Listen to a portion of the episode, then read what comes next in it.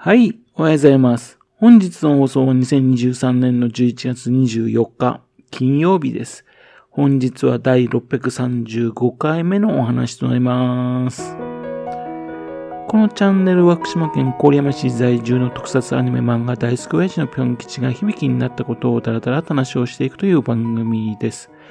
そんな親父の一言を気になりまして、もしもあなたの心に何かが残ってしまったら、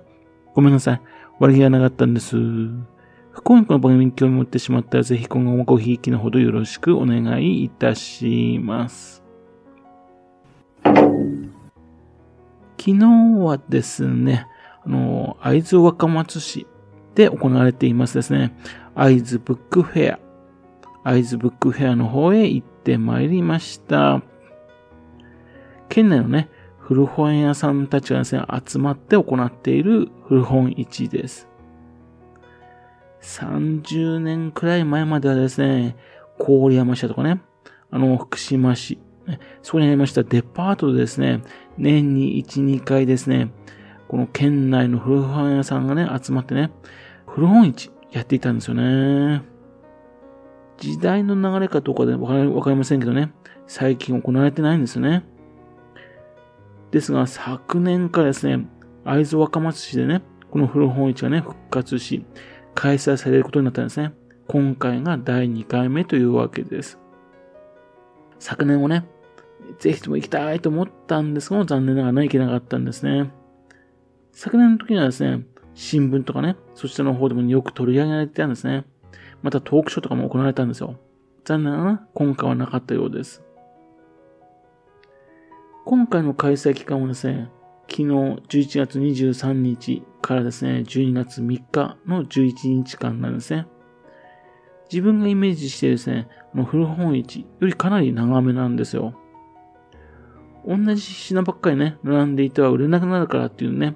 11月28日にはですね、入れ替え日が入ってますね。その日はね、お休みとなります。ですんでね、行こうと思ってる方はちょっと注意された方がいいですね。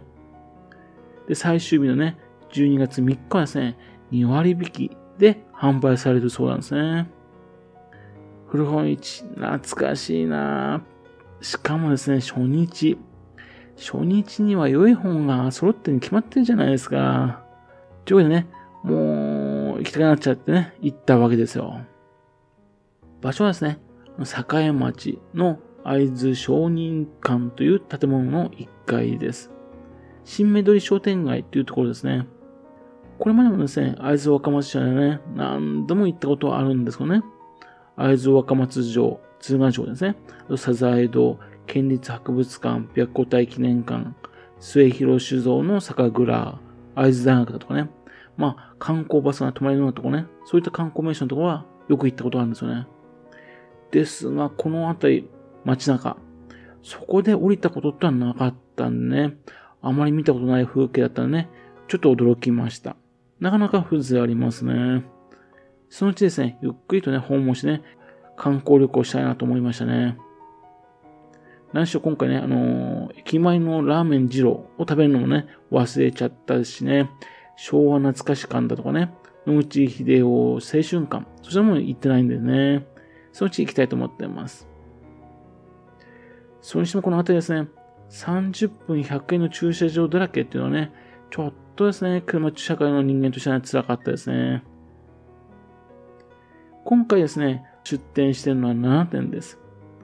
会津若松市のね、ぼちぼち堂さん。それあと、会津美里町のね、古書会津野さん。それあと、会津番芸町のね、山内書店さん。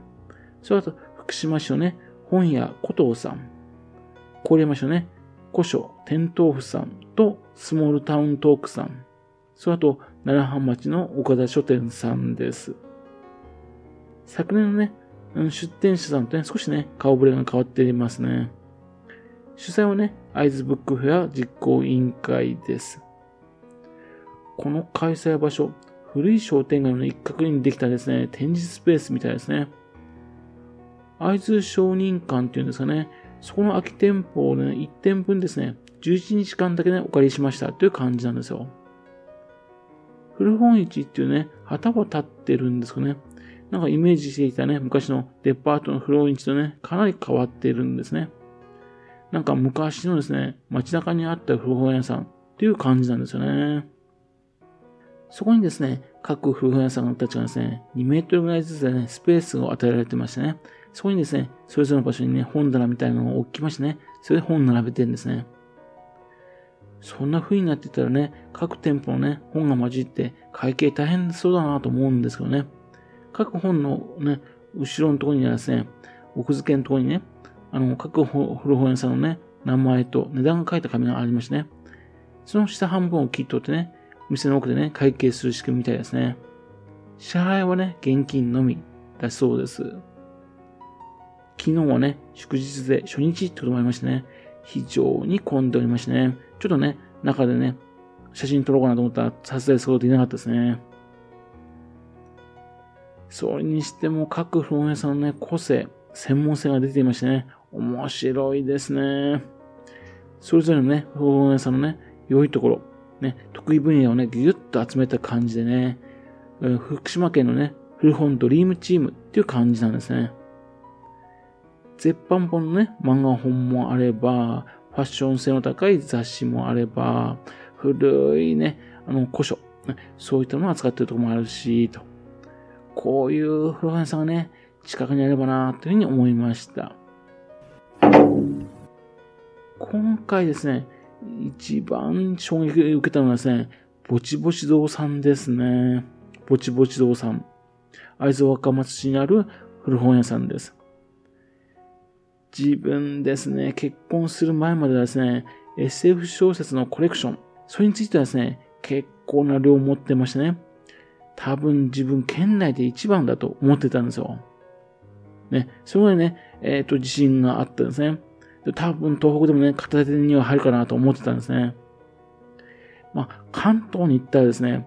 自分の数倍、数十倍のコレクションを持っていたんですよね。化け物みたいな人がですね、ゴロゴロいますんで、そちらは見なかったことにしましたね。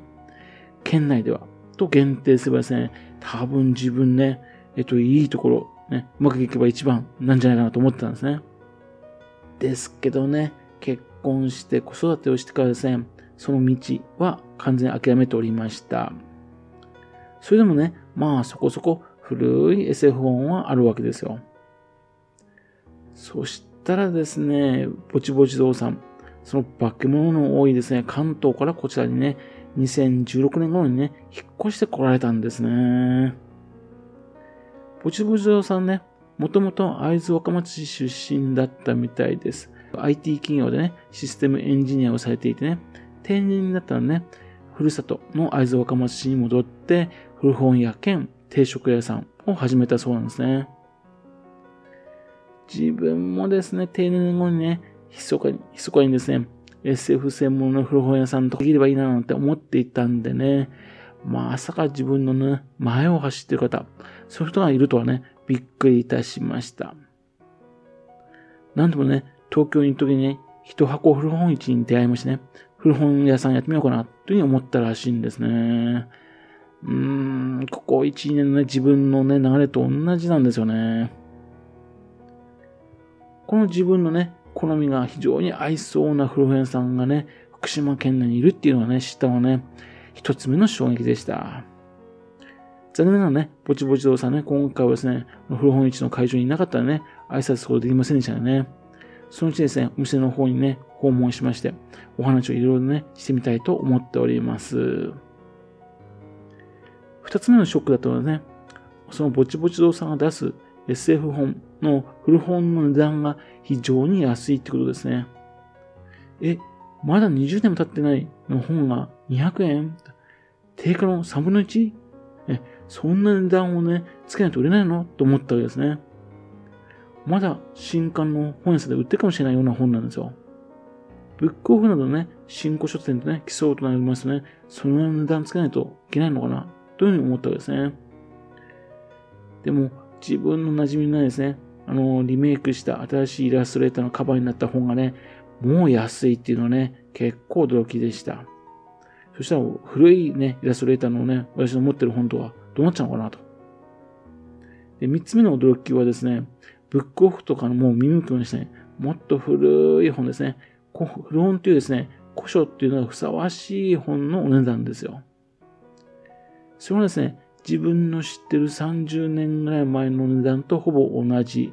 いや、それ、具分ですね、安い値段になってるんですよ。